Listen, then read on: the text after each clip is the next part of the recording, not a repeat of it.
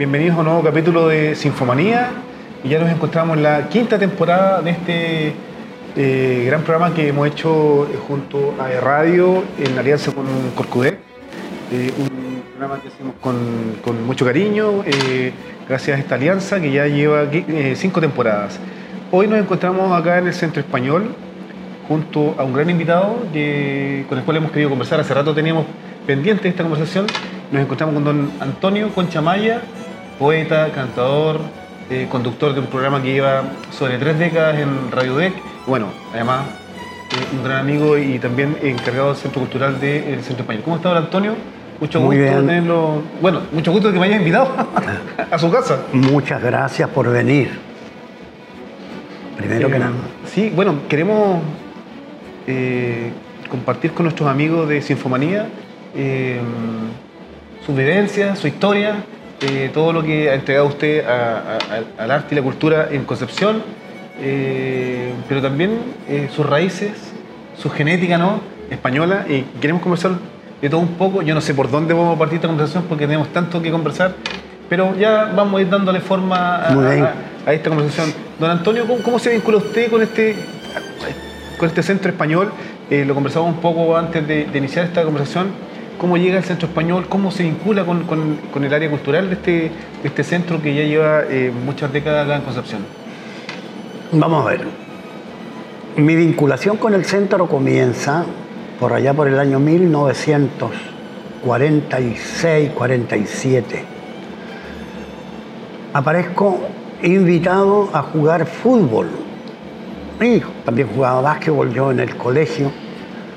Y don Lino Díaz, que era empleado en la camisería Ersen Caupolicán al llegar a Freire, como dirigente de la rama de, deportes del centro español, me invita a jugar. Y por aquí entonces aparezco y juego fútbol, juego básquetbol y alguna cancioncita. Por el Deportivo Español, ¿no? Por el Deportivo Español. El Deportivo Español no era tan conocido en Concepción, no era tan numeroso, pero llegamos a ser en fútbol, llegamos a ser campeones habiéndole ganado al Deportivo Matadero en aquellos años, estamos hablando, yo ya tengo 17 años, y ganamos el campeonato con un gol tenido por mí, con un córner, ah. en el antiguo Estadio Regional de Concepción que era la cancha Collado. Así me vinculo yo con el, con el centro español. Después, en los malones de, los, de la juventud española y de otras, de otras personas, eh, tanto por lo que yo he escuchado de una radio que era Radio Araucanía, tengo entendido, si mal no recuerdo, de don Rafael Arjona, Rafael Arjona Naranjo. De ahí cosas que escuché, las voy cantando, me voy familiarizando con esto y la gente va viendo que sí tengo cierta sintonía que me manejo, ¿ah? no habiendo estudiado canto ni mucho menos. Así me voy enraizando eh, hasta la fecha. Claro, pero, pero además yo me imagino que ¿Usted ya lo tenía claro? ¿Sabía que había una genética detrás? ¿O, empezó a descubrirlo esto? No, no, no, no tengo claro nada. Hasta ese momento todavía no, Lo que sí me acuerdo como hoy día, incluso a un buen dibujante le podría decir, mira, es por aquí, por aquí, por acá, es la imagen de un calendario, año 46 más o menos, en que veo allá al fondo una escalinata de un edificio donde están un grupo de mujeres con unos vestidos largos y medio chillones para mí en aquella fecha. ¿ah? Y que con el tiempo, bueno, con el tiempo serán las bailadoras. Claro. Un señor que, estaba sentado por allá en una silla con una guitarra y otro que yo veía su mano, el sombrero y el perfil de costado. Con el tiempo, un cantador de flamenco, cosa que he hecho yo con el tiempo también por ahí se van asociando cosas y se van arraigando y empiezo, bueno, ¿por qué? ¿Por qué esto? ¿Por qué lo otro? hasta que conozco el año 1948 a don Francisco Gómez Ortiz, primero el niño de la línea, por su padre, que era de la línea de la Concepción, frente a Gibraltar. Y eh, esta cercanía llega a Casa Ramos, donde me he cambiado yo de trabajo. Y Casa Ramos, esta clásica tienda que hasta el día de hoy existe Hasta el día de hoy. Capolicán, frente al letrero ¿no? a- hasta el día de hoy, don Eleuterio Ramos Moreno, tengo entendido.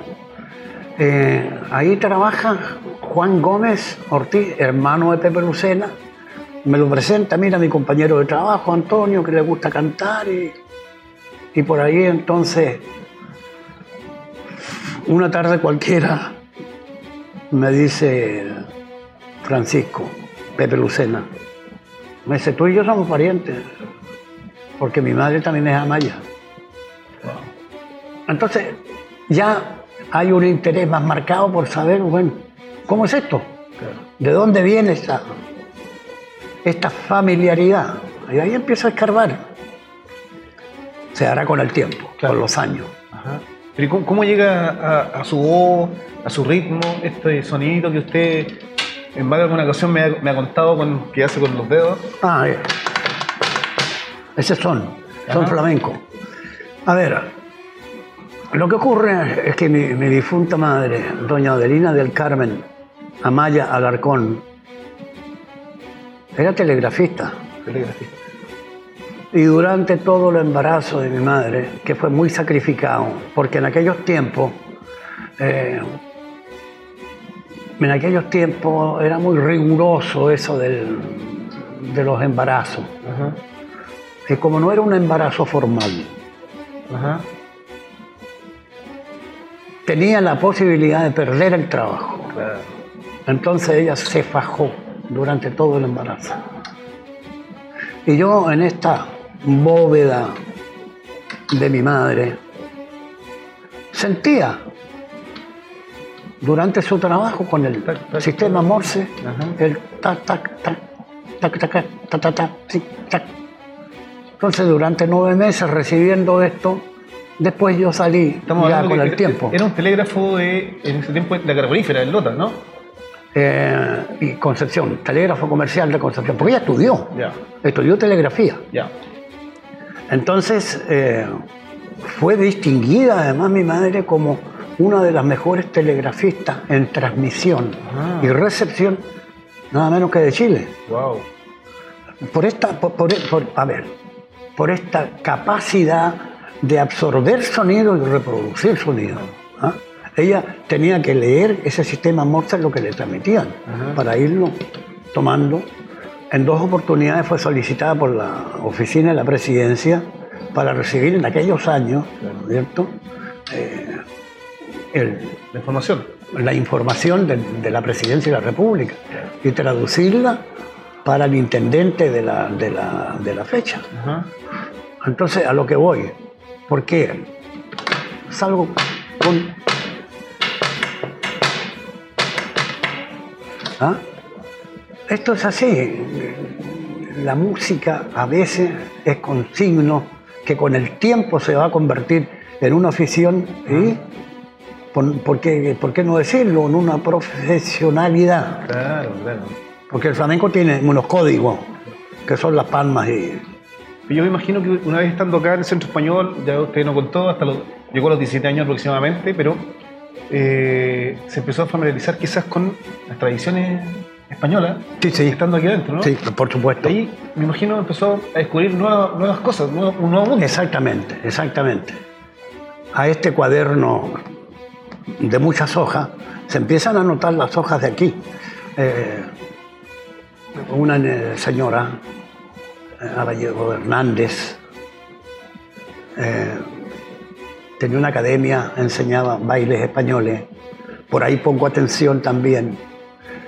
Suele llegar de vez en cuando algún vendedor viajero de raigambres españolas, algunas jotas que se cantan, algún paso doble. eh, y llega por aquí también el que será mi compadre, don José Conde Aguilera, natural de, de la línea de la Concepción, pero criado en Cádiz. Don José Conta, mi querido compadre. Dejo una hija en Chile. Con ella también me voy familiarizando con la música. Hay otros personeros y personajes. Eh, don José Olivares, Alfombra Frexo. Hasta la fecha está por ahí una, una oficina de venta. Gran amante de la zarzuela, le gustaba el flamenco, una barbaridad. Entonces, todo eso va formando, va formando el, el acervo cultural mío. ¿no? Hasta que, de pronto, me toca viajar a España por primera vez. ¿En qué año fue eso? 1994, La primera. la primera. ¿Cómo fue esa aventura? A ver, pero antes, antes ha venido por aquí, no quiero saltarme una etapa muy importante, que viene por aquí el famoso Antonio el Bailarín, año 1968. Y al año siguiente viene Manuela, Manuela Vargas, con todo este bagaje de flamenco y yo prácticamente me empapo de esta, de esta gente. Eh, incluso le canto un pedazo de una caña a Antonio el bailarín. Me firmo un libro que compro de él, de un famoso fotógrafo que lo sigue por el mundo. ¿no? No me acuerdo el apellido de este, de este fotógrafo. Conozco a a Antonio el bailarín, voy a Santiago, porque no sé que él va a venir a Concepción. Claro. Y después en Concepción, bueno, tenemos un gran encuentro, un gran encuentro flamenco. Se le, se le celebra aquí un, un- un homenaje, un cóctel con las autoridades de la institución y con las autoridades de la ciudad. Eh, con Manuela Vargas, que trae unos artistas ex- excepcionales. Al año siguiente también tengo relaciones. Paco de Lucía, que estuvo en nuestra sede en tres oportunidades. Entonces, todo eso fue enriqueciendo, sin lugar a dudas, el quehacer de lo que con el tiempo va a ser una pasión, hasta permitirme llegar a los 92 años todavía Oiga, y en- Concepción eh, hay mucha. mm, Bueno, hay comunidad española, por algo se, se crea este eh, centro español, y, y hay mucha comunidad que hasta el día de hoy viene a este centro, vive el flamenco, vive las tradiciones españolas. eh, y- en ese recorrido, usted también eh, vinculándose, hasta que eh, ya se lo preguntaba hace un rato, tiene la, fortuna, la oportunidad de viajar a España y, conocer quizás su genética, ¿no? Así es. Llegó a España, a Madrid, 1994.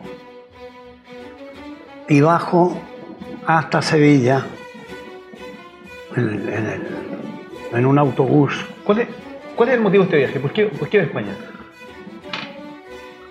Hay un hombre que hay que destacarlo porque durante muchos años jugaba con este viaje. Antonio, ¿cuándo vas a viajar a España? Bueno, yo viajo todos los días porque en mi programa La Hora Española, de lunes a viernes, estoy en contacto con la música de España, me ilusiono un poco con las ciudades que conozco, narro algunas cosas. Entonces yo estoy viajando todos los días. No, no, no, pero sí, ya me tomo la... Bueno, el día que vaya iré en Semana Santa porque ya había cultivado yo la saeta, uno de los estilos del flamenco. Entonces la ilusión mía era llegar a, Sevilla y cantar al cachorro de Triana. La imagen está sacada de, de un gitano agónico. El escultor saca esta imagen rápidamente. Un gitano que es apuñalado. ¿no? Y mi ilusión era cantarle al, al cachorro. Pero no es así, porque de Sevilla voy a Lebrija.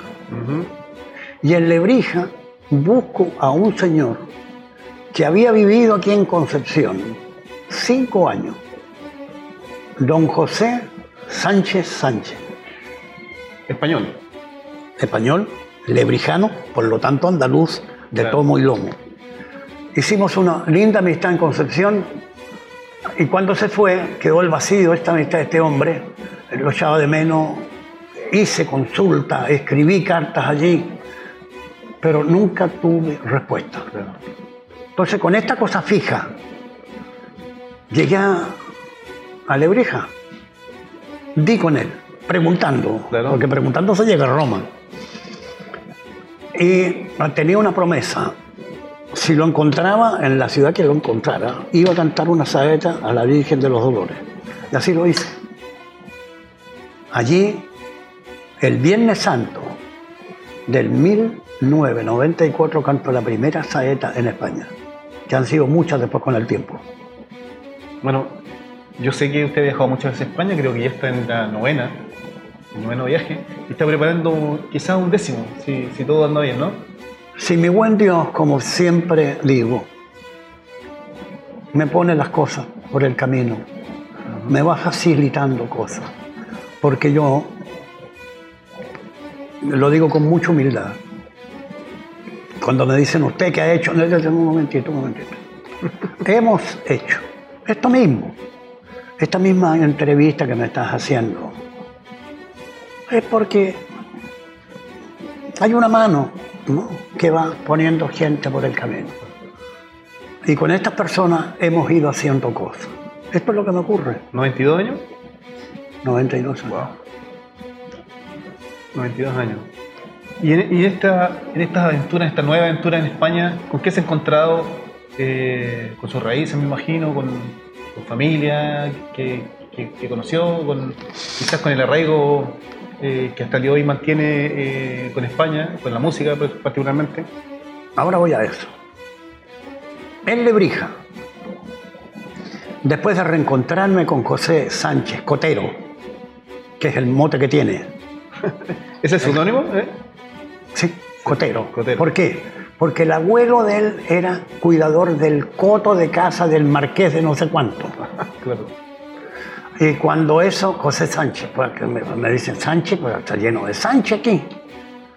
¿Qué, hace, ¿Qué hacía él en Chile? Bueno, compraba botellas sucias, las lavaba y las vendía a las, a las viñas y a, a las pisqueras. Ese es su trabajo acá. Eso es lo que hace. Lo que hizo aquí lo hacía un tío de él que hizo una fortuna en Santiago de Chile y en España no. Entonces me dice, ah, Cotero, usted lo encuentra en tal sitio. Y al darme con él y el estar tomando desayuno al día siguiente de llegar, viene un señor a verme con un bastón parecido a este, pero cuando yo miro a este señor, él tiene permanentemente esta postura en el bastón. Hasta que me dice, tú no debes de ir a buscar tus raíces a Granada, que me ha dicho mi hijo que vas a ir, porque tus raíces no están en Granada. Y yo muy suelto cuerpo le pregunto, ¿y cómo sabe usted? Entonces él corre las manos del, de la cacha del, del- del bastón y veo que tiene una empuñadura de plata. Y eso sí que lo sé yo, que eso es el reconocimiento del el patriarca de los gitanos. Ah, wow. Yo estaba hablando con una especie de obispo, arzobispo, y me dice, nosotros lo sabemos todo. Tu gente salió de Grazalema. Así que a Granada no vayas a buscarla, vete a Grazalema y pregunta allí. Así doy, No, yo con, no. así doy con el sitio de donde salió mi abuelo, que con el tiempo llega a Lota y funda familia en Lota. Don Juan de Dios Amaya Amaya. ¿Qué familia es la otra de Amaya? ¿no? ¿De este. Los Amayas son toda una familia. Toda una familia, claro. El que quiera decir, no, yo no tengo nada que ver, no, no, no. Los Amayas que hay aquí en la zona son todas familias. Ajá. De una u otra forma se han aislado o no han participado, Sí. eh, pero yo a cualquiera de los Amayas les tengo muchísimo, muchísimo respeto. Ujú. Oiga, don Antonio, y, y en, esta, en esta aventura por España también me imagino que le tocó presentarse en algún cantar allá, ¿no? Con, con su gente. Me imagino que igual debe ser distinto estar en la zona cero de su música, de su arte, ¿Cómo lo vivió eso? En la Yo- emoción, yo, digo. en la Yo llorado mucho en España. Sí. He llorado mucho en España. Porque estuve en una entrega de un premio a una pariente casada con, casada con el hijo de este señor que te mentaba, el del bastón. Y se celebró en un bar, Las Tinajas, en Sevilla, y tocaba la guitarra en ese momento en la celebración, que es muy típica, ¿no? A la menor de tiempo, se empieza a hacer compás, y ya sale uno cantando, ya sale otro bailando, y ya está el lío. Y bueno, de pronto hay un corto espacio y meto la boca y empiezo a cantar yo. Y de este grupo hay uno que dice, yo no sé quién era, porque estoy de mi espalda, y dice, ¿y este quién es? Entonces, eh, Paco Vargas le dice, él es un callo real de América, es de Chile.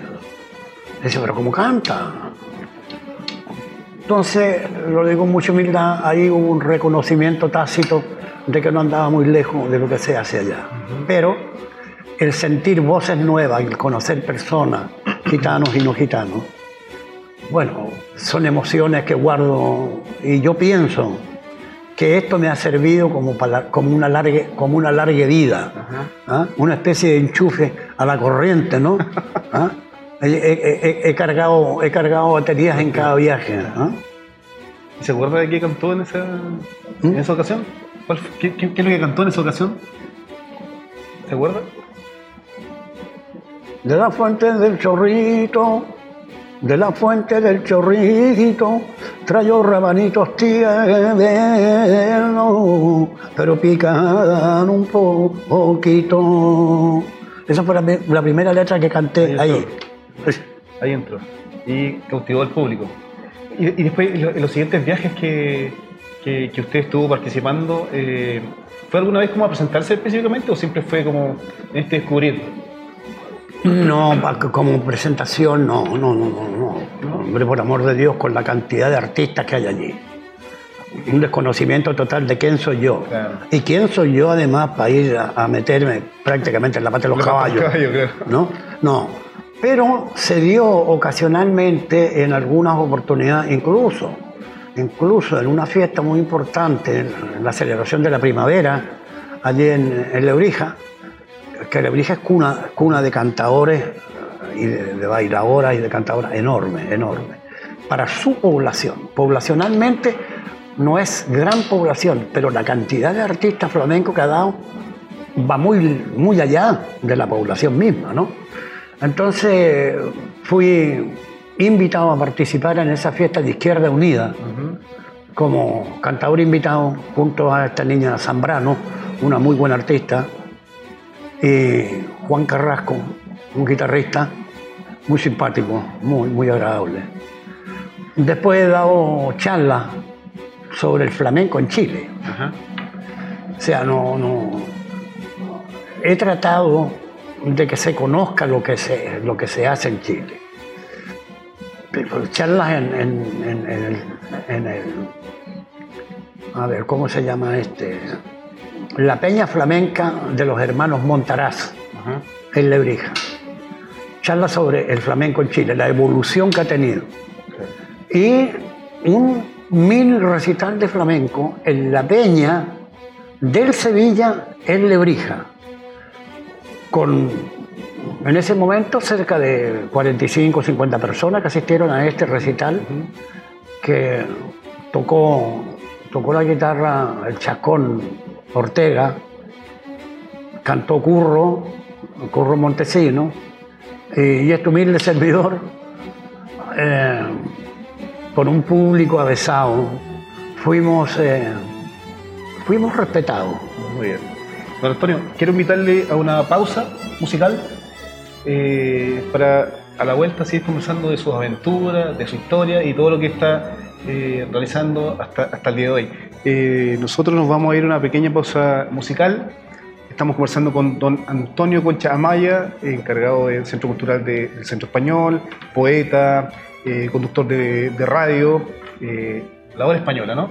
A la hora española. A la vuelta de esta pausa vamos a seguir conversando de la hora española. Vamos y volvemos.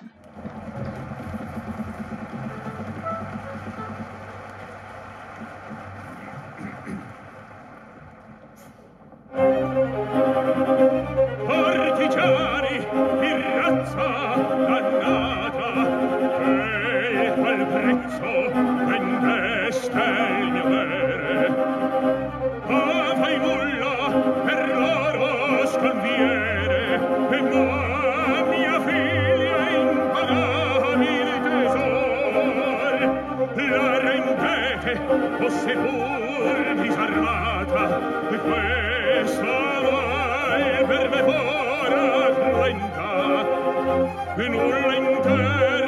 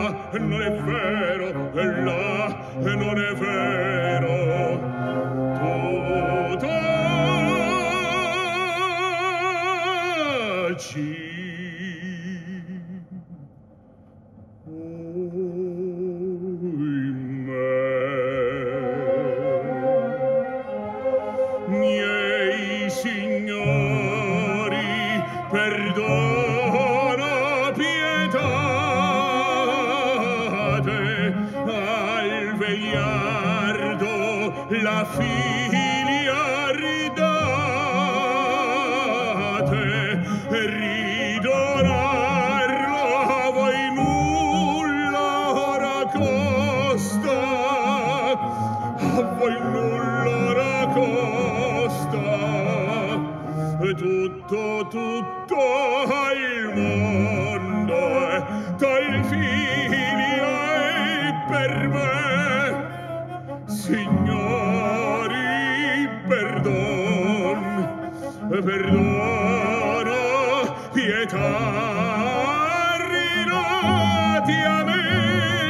figlia tutto al mondo è figlia per me.